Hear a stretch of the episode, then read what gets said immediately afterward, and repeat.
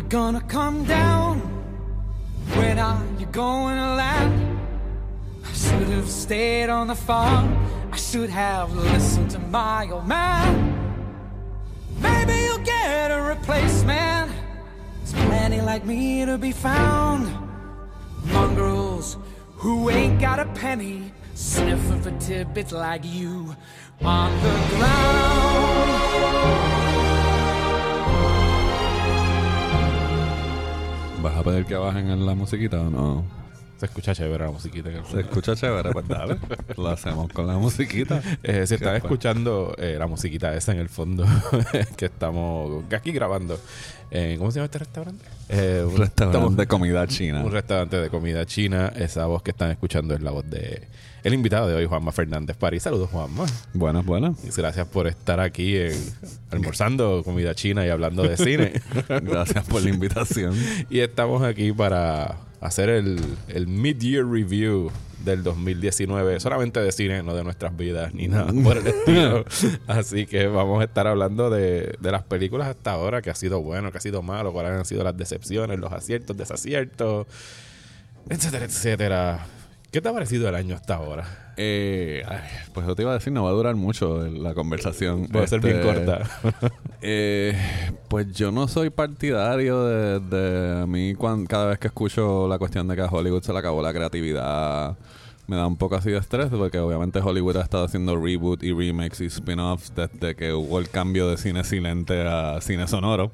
Lo único es que antes co- agarraban las mismas tramas y no hacían bombos y platillos de que era un remake, a diferencia de ahora, porque ahora es básica- básicamente una estrategia de las ideas que se aprueban es porque son porque el nombre es reconocido, es como para ahorrar lo que se gasta en mercadeo. Este, así que la versión corta es de que cuando me invitaste y me tuve que poner a pensar qué era lo que yo pensaba sobre lo que había pasado en el año.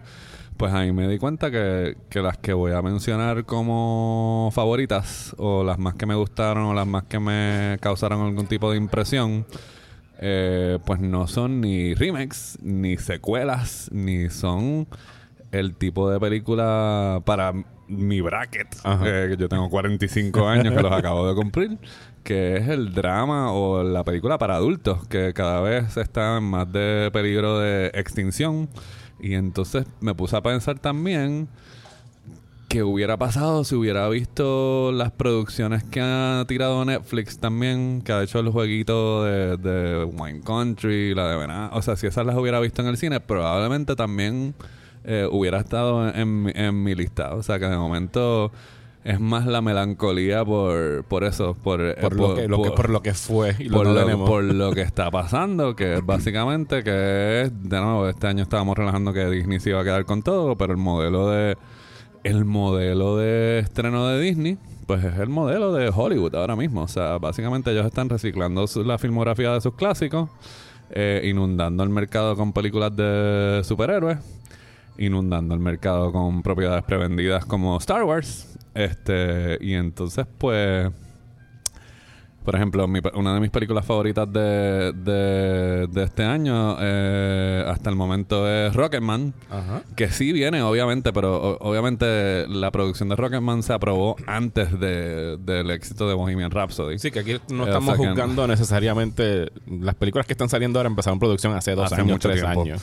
Este, pero pues, o sea, pero no, el Rocketman no es representativo de, de, de- de lo que se está produciendo ahora en Hollywood. Es una anomalía. Eh, y el hecho de que le haya ido bien dentro del verano, pues, eh, pues, y de nuevo, bien, pero no bien como le fue a Bohemian Rhapsody. No, es- ¿entiendes? no es- no Como que- espectacular, ¿no? Una película clasificada R. Y pues también salió en una época de más competencia. Bohemian Bueno, Rhapsody sale a eh, fin de año. Eh, sí, Bohemian Rhapsody fue en octubre. Este, pero de nuevo, estrictamente para mayores de 30 años y eso es tirándome la toalla. Este, sí, yo me acuerdo la eh, sala donde yo la vi, era una sala CXC, que usualmente eso está lleno de chamaquitos, vamos a decirlo así. Y yo alrededor mío todos eran, yo era el- yo creo que yo era el chamaquito en la sala en ese momento. Bueno, eh, pero entonces, por ejemplo, pues si te tuviera que dar la lista así como que si tuviera que hacer una lista de lo que me ha gustado muchísimo, sin incluir nada que sea una película de superhéroes y que no sea una secuela, este, pues obviamente está Rocketman. Está Teen Spirit, que fue una que entró y salió rápido en las salas de Fine Arts de, de Puerto Rico. No la he visto, tengo que Este, verla. a mí me gustó muchísimo. Eh, y de nuevo, a pesar de que se llama Teen Spirit, es una película muy bien dirigida y con un formato bien. ah, con, es como una. Es esta historia de esta muchacha que quiere salir del, del hueco económico que se encuentra, perseguir la, el sueño de ser una cantante, que es una historia bastante clásica, pero se aborda de una forma bastante adulta, a pesar de que se llama Teen Spirit. Este está muy muy bien dirigida y muy bien uso de música que son que por ahí obviamente las dos como te puedes ver Rocketman y eso tienen música yo flaqueo por los musicales este así que y la otra que es la única del verano que he ido a ver dos veces Ok. este al cine es con excepción de Endgame porque me estoy poniendo la traba de, de eliminar todo lo que es blockbuster y este pues es Late Night sea, Late Night, y estoy casi seguro que de todas esas que te estoy diciendo, cuando llegue el momento de hacer la mejor lista de, de lo mejor del año, Late Night va a estar en... Que es la de Mindy Kaling La de y Emma Thompson. Thompson. O sea, es una película, es una comedia. A las comedias no le ha ido bien para nada este verano. No, Este, incluyendo a esa y, y Booksmart. eh, también esa era la otra que estaba. O sea, lo que pasa es que Booksmart no tuvo la oportunidad. Esa la hubiera visto dos veces también. Este, pero las comedias no le ha ido bien. O sea, este, la de Seth Rogen y Charlie Theron no le fue bien. La de Anne Hathaway y Rebel Wilson no le fue bien. Que, que son películas que en- hace 10 años hubiesen Hubiera hecho. estado ok, ¿entiendes? Hubieran hecho algún tipo de negocio, pero básicamente han sido ignoradas y, y les han sacado del cine súper rápido. Este, pero Night tiene un guion súper inteligente. Es una comedia, pero no es una comedia romántica, que fue lo más que me gustó. Este, con dos personajes femeninos eh, extremadamente súper bien trabajados, donde el eje central de la trama no es quién se queda con el hombre, tiene que ver con eh, abordar la profesión, con, con o sea, el límite de el límite de tu sensibilidad como artista versus tu sensibilidad como persona, o sea, trabajan todas estas cosas de una forma súper inteligente. Y el, li- el libreto, perdón, es de ella, ¿verdad? Eh, De Mindy. Kaling, ella lo produjo, ella lo escribió, este, dirigida por una mujer también, este, el- pero no, es súper inteligente, es súper inteligente y de hecho es una de esas ocasiones donde llevé a mi esposa y a mis hijos y mis hijos se tiraron "Ay, todas las películas que vemos en Fine Arts son una charrería, eh, meaning que no hay explosiones y no pasa nada interesante, Ajá. pero se rieron y les gustó, ¿entiendes? Ok. O sea que, este... De nuevo, súper, súper, súper, súper inteligente y bien trabajada. Eh, lo mismo que Booksmart, ¿entiendes? Eh, eh, la dirección de Booksmart es excelente. El guion también, o sea, sientes que la forma de menospreciar el trabajo de Olivia Wilde en Booksmart, es decir, que es super bad con niñas, pero no... Eh, Sí, es la manera de reducir la de película. reducir la película, pero en realidad no es eso, porque las cosas que pasan, o sea, la amistad y esos, ese tipo de personajes, eh, no los hemos visto en el Team Movie, eh, o sea, y es, es presentado con una sensibilidad adulta Ah, también. Sí, para Este, mí fue es, es mejor que, que Superbad. Mil veces mejor que Mucho Superbad. mejor que Superbad. Superbad es más cómica de la forma que, de- o sea, forma inmadura de, de humor de, de toilet, ¿entiendes? Este, pero, pero no, Booksmart es, tiene eso Y más, y y, tiene más, más. y más, mucho más que ofrecer. Y sin embargo, son todas estas películas que probablemente cuando estén escuchando eso es como que, ay, yo no la vi, o ¿cuál, cuál es esa? ¿Y dónde? O sea, no, Booksmart no, yo creo que aquí la quitaron a las aquí dos la semanas. quitaron- sí, yo no la pude ver aquí. Yo, Yo, fui la el vi- primer día, el jueves fui temprano a verla. yo la fui a ver. Una que no he visto que probablemente me guste y cae en la misma categoría que estamos discutiendo es Yesterday, que no he tenido la oportunidad de verla, que es la película nueva de Danny Boyle. Que empezó el jueves, que no lo he ido a ver tampoco. Eh, pero que de nuevo, que es así como que esta cosa... Son como que estos oasis de títulos que no tienen números o que no están atados a una Que franquicia. tienen dos puntos algo. que para mí, entonces lo que estaba pensando, para mí aparentemente ahora eso es más atractivo. Y fíjate, y las veces que me he sentado a ver, a mí me gustaron cosas de Dumbo. Tengo que admitir que me, probablemente soy de la minoría que le gustó Dumbo bastante.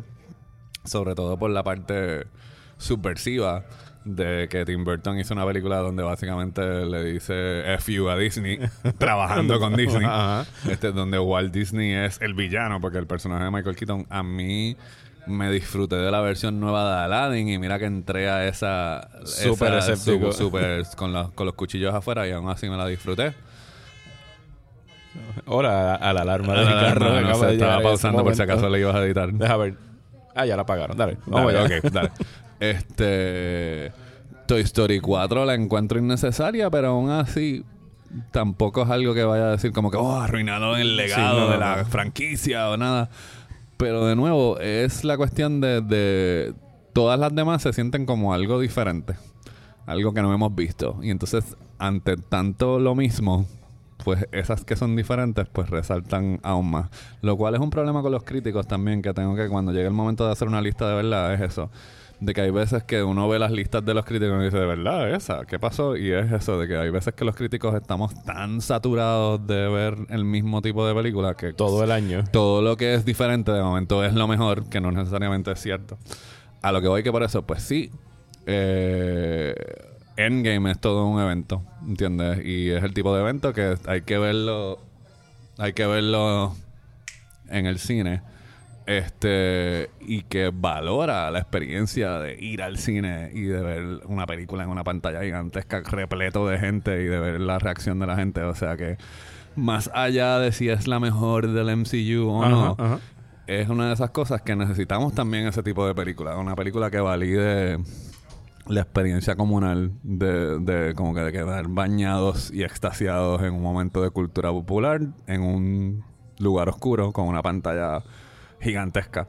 Este, que si te pones a ver, por ejemplo, hace 30 años, en el verano del 89, pues hubo Batman, Indiana Jones, o sea, había muchas de, había muchas de esas. Este Y ahora que, todas que las también eran Ajá. también eran propiedades prevendidas y secuelas y o sea que es un poco difícil ponerse como que hace 30 años los veranos eran mejor pero había más magia así que ahora nuevo no quiero aburrir a los que la pregunta es eh, ¿se ha perdido la magia o somos nosotros los que hemos perdido la apreciación de o que vemos demasiado detrás de la de la, de la fábrica ¿entiendes? Es Yo creo que estamos más expuestos a, a lo que estábamos hace 30 años y hay más eh, contenido. En, o sea, estamos rodeados de cine en todo momento.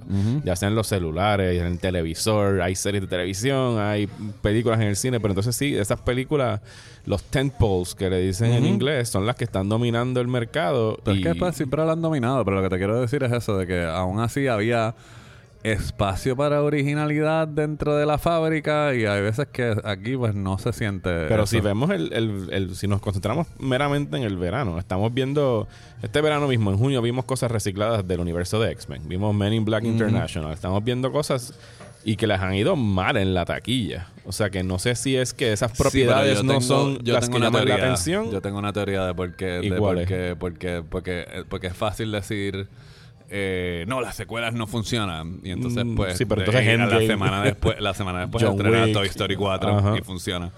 Eh, John Wick es la anomalía.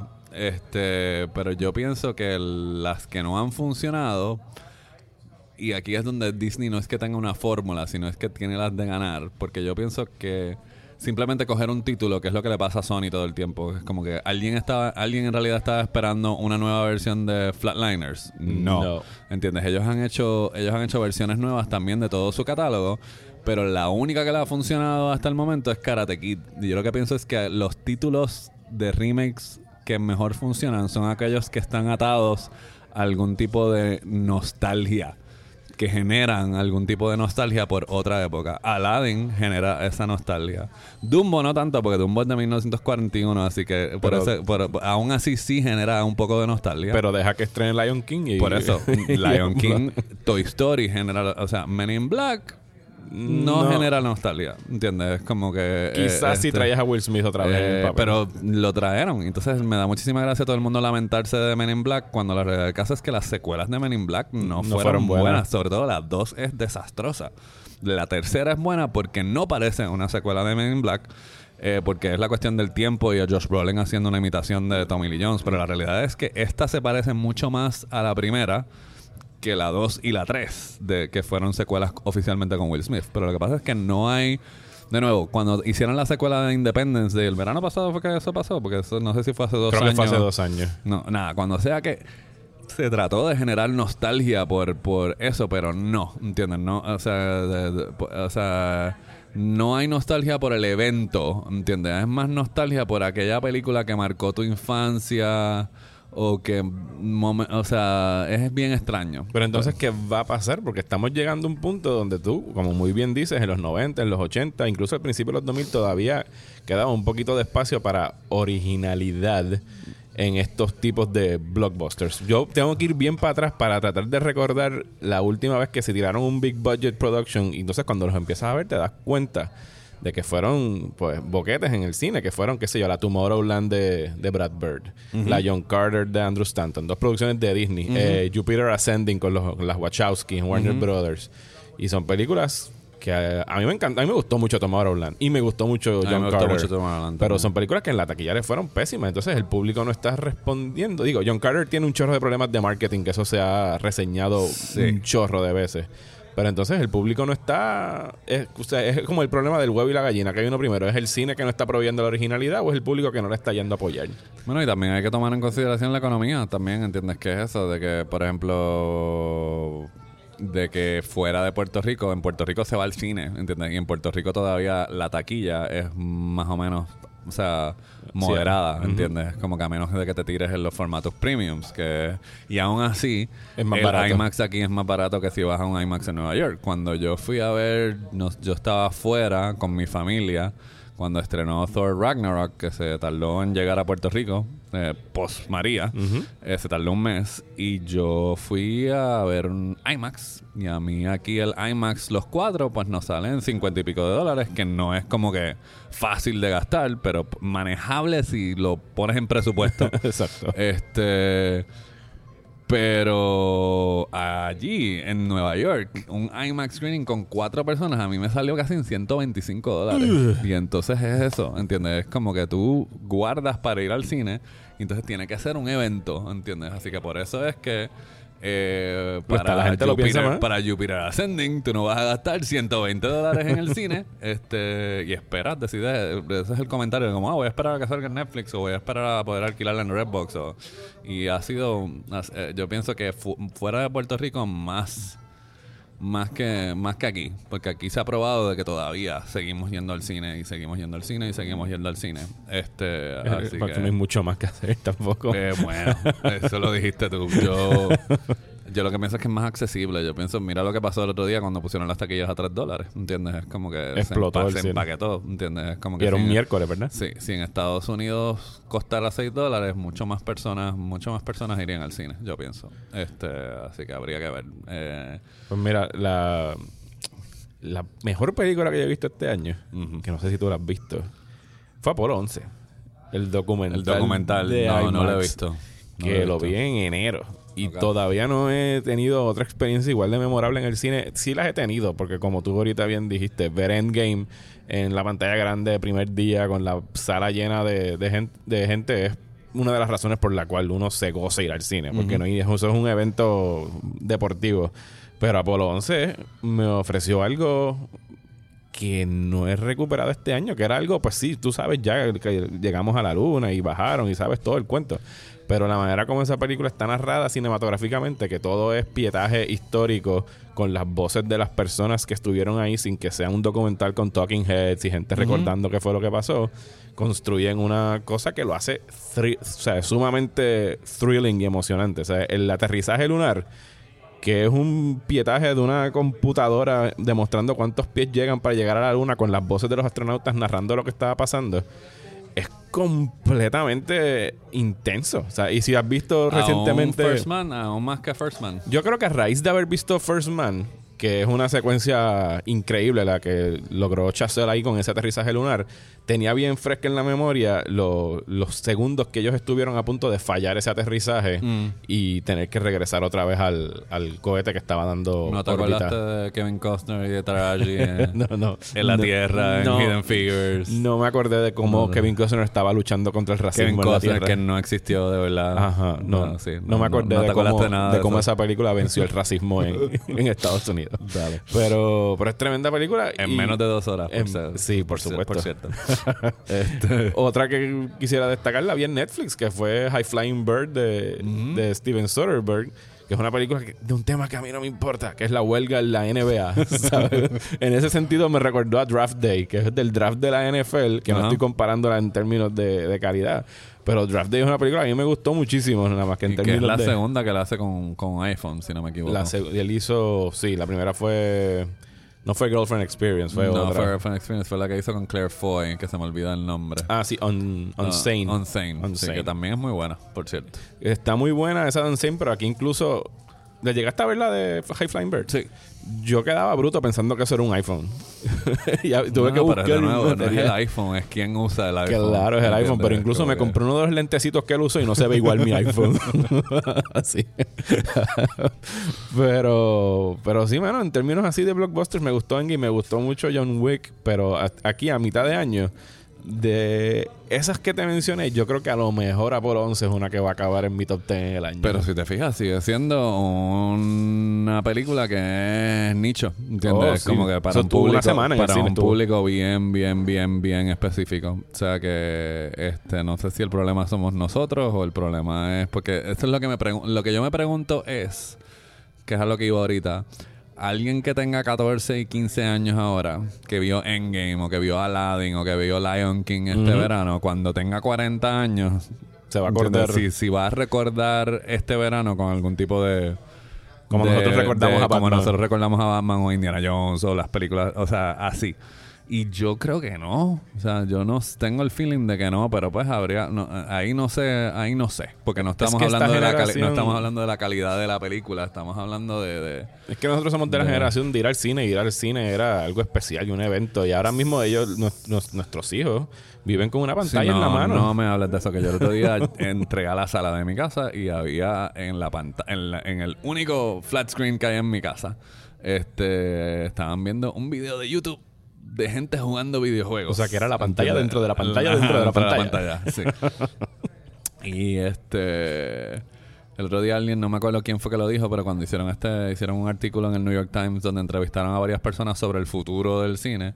Alguien dijo... Ajá, sí, que salió ah, hace sí, como una semana. Hace como una De- semana. Hizo Cal Buchanan, creo que fue el que lo Este, escribió. sí, que escribió para el New York Times, básicamente una cita, no me acuerdo quién fue que lo dijo dentro de la gente que lo entrevistó, pero dice, yo pienso que si yo, yo crecí viendo Gremlins y crecí viendo Indiana Jones y crecí viendo, y esas películas me hicieron amar el cine, yo pienso que si yo hubiera crecido viendo videos de YouTube, no hubiera, no hubiera desarrollado un amor por el cine.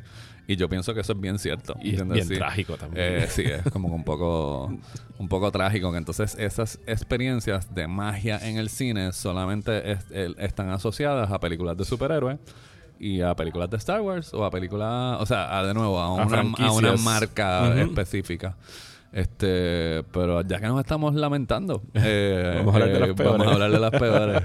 Dale, porque creo que vamos a coincidir por lo menos en No sé, pues yo creo que la que yo pienso que es la peor del año, no, tú no la has visto todavía. Eh, fue Child's Play, ¿verdad? Child's Play. No he visto todavía Child's Play. Tengo Child's que ir a verla. es una cosa atroz. Dale, suelta, suelta el Ah, odio. bueno, pero es que ya ha estado, el odio ha estado en display desde que estrenó.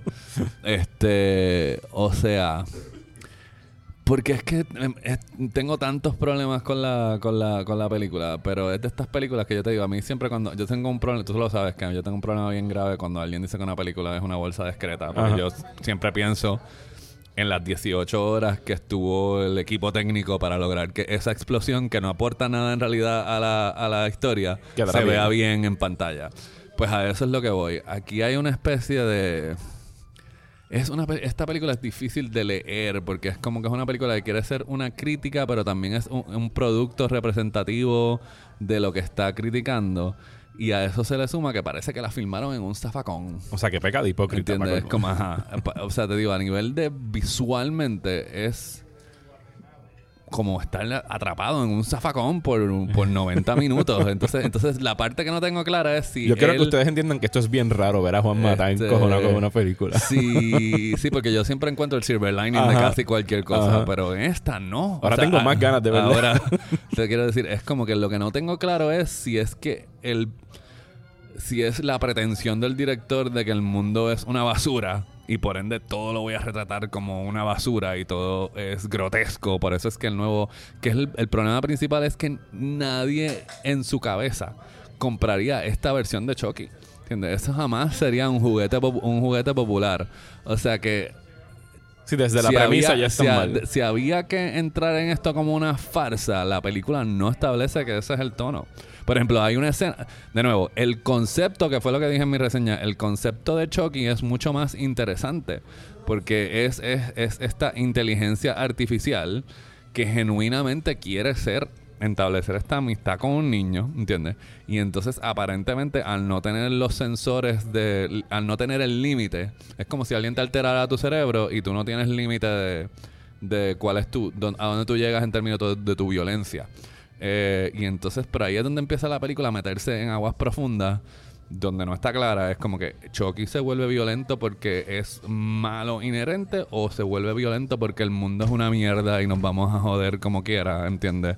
Eh, eh, hay una escena de Andy y sus amigos viendo una película de horror y Chucky está viéndolos a ellos ver una película de horror. Y entonces ellos se están riendo cuando están matando a la gente entonces Chucky está como que confundido. Entonces ah pues este es el planteamiento del director este como que de que, de que la, la violencia y entonces todas las secuencias de donde Chucky mata son extremadamente violentas y o sea es como que no hay que, ¿qué me estás diciendo? ¿qué estás diciendo? O sea, es como que no, no me estás diciendo nada.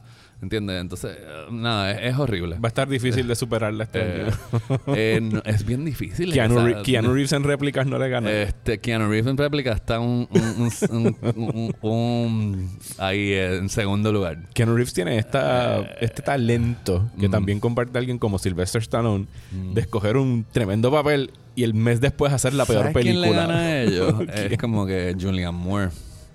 Julian Moore hubo un tiempo que de momento tú piensas en Julian Moore Ajá, y piensas ganador de, del de Oscar. ganador del Oscar y de Kids All Alright y de momento, pero de momento Julian Moore está en The Lost World y Julian Moore está en Evolution y de, o sea, es como que qué carajo Sí, le pasó. Julian Moore janguea en o sea, ese corillo. Como que ella, como que. Eh, la película aquella que hizo Lost, o la de que hizo con donde era abogada con Pierce Brosnan, o sea, Julian Moore tiene un montón de películas terribles. Este, de la misma forma que tiene un montón de películas que son una joya. Excelente. Este, así que yo diría que ella, si vamos a ponernos con esas, con esa cosa, ella peca. Yo diría que ella es una de las ofensoras más grandes, más que Keanu. Keanu es consistentemente promedio. Y de repente de sube baja. De repente Tiene sube sus baja, picos y sus valles. Pero, pero hay alguna gente que tú dices, bueno, pero si esa persona leyó ese guion, ¿por qué piensa que este guion? Y yo lo que tengo, yo entiendo por qué Keanu hizo réplicas, ¿entiendes? Es como que... eh, porque el papel es, es algo diferente en papel, ¿entiendes? Es como, No- no en ejecución. Es como que en la ejecución, pues yo no sé si él la se dio- ejecución está... la ejecución está grave.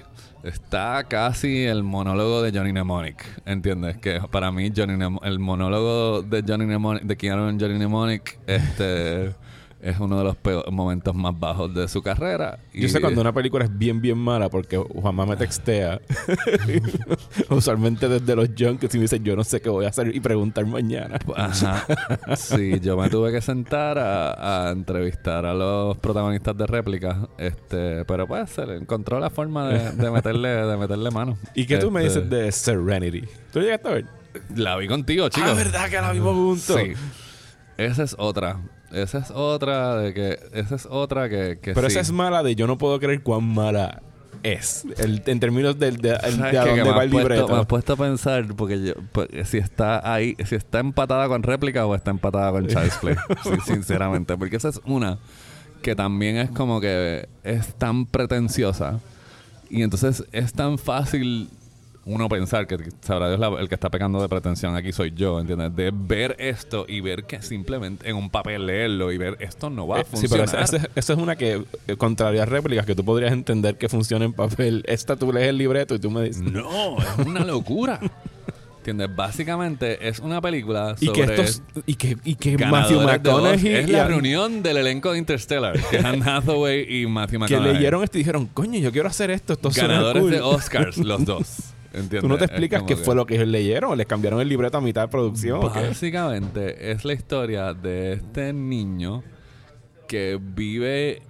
Que sus padres se separaron. Y no puede bregar con que tiene un padrastro abusivo. Spoilers para Serenity, pero le estamos haciendo un favor. Y está, se sienta y crea este mundo Virtual. virtual donde él mismo se convence de que está ok matar a su padrastro. Y para lograrlo, tiene al personaje de su madre ser una mujer excesivamente sexual. Sí, una Es- femme fatale. Una femme fatal. O sea, es una cosa, es como que, ¿qué es lo que está Ese pasando? niño O sea, vio Who Framed Roger Rabbit ese fin de ese- semana. No sé.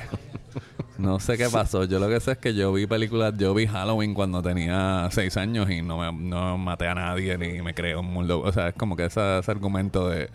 De o sea, que cuando ves películas violentas te tornas violento. No sé qué decirte. Yo lo que sé es que es ridículo.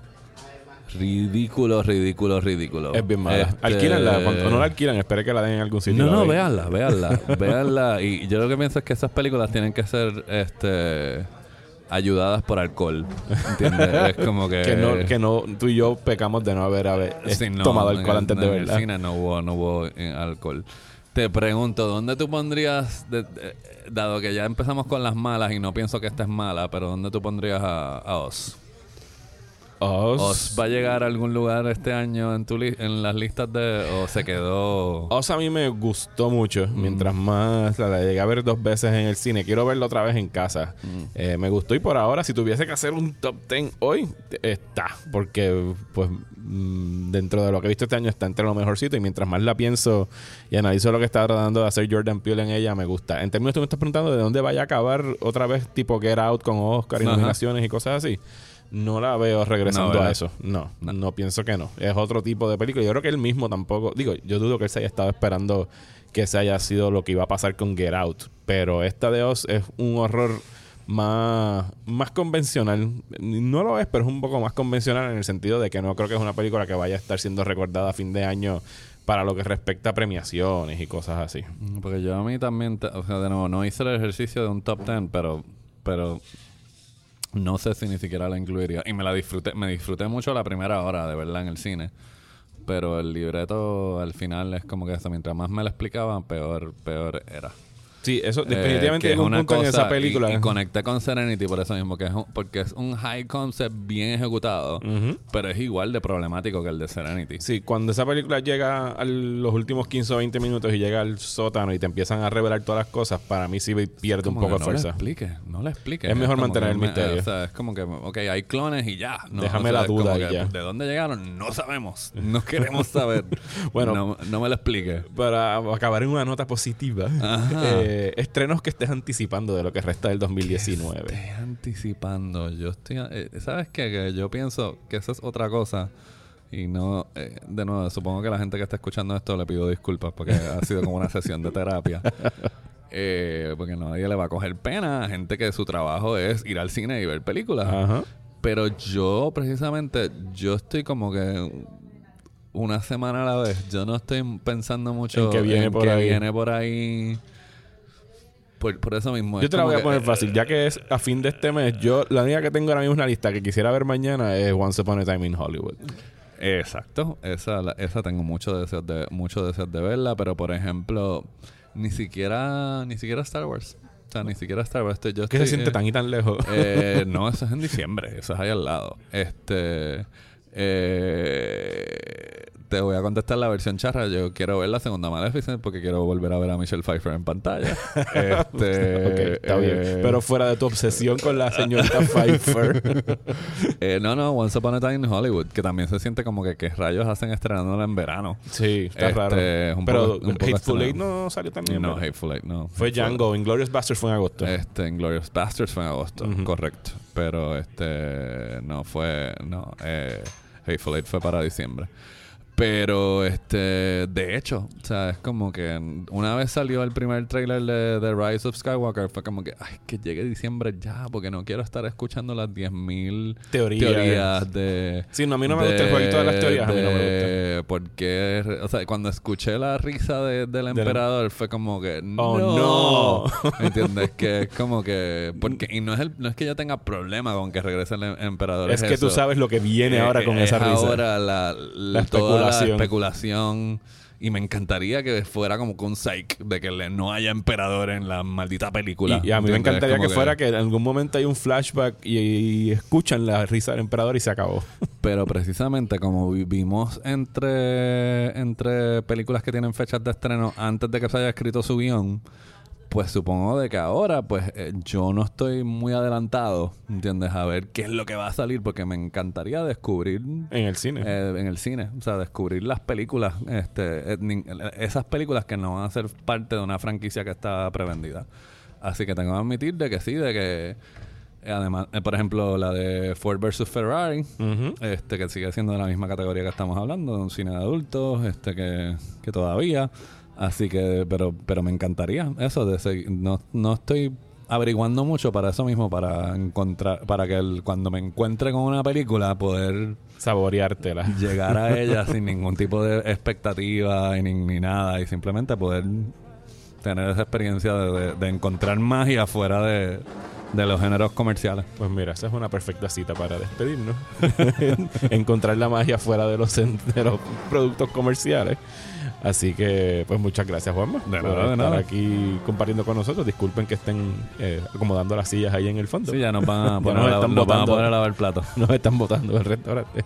Así que gracias a ustedes por escuchar. Juanma, ¿dónde te pueden seguir en las redes sociales? Este es eh, Juanma de Película en Twitter, la D solo, este eh, de Película TV en Instagram y en facebook.com eh, slash de Película TV. Ahí esas son las tres, la- las tres plataformas. Pues muchas gracias, gracias a ustedes por escuchar y nos vemos en el próximo episodio de Próxima Tanda, que va a ser de Once Upon a Time. No, embuste, este va a salir primero, pero próximamente voy a tener una conversación sobre Spider-Man Far From Home, que va a tener Mm. spoilers.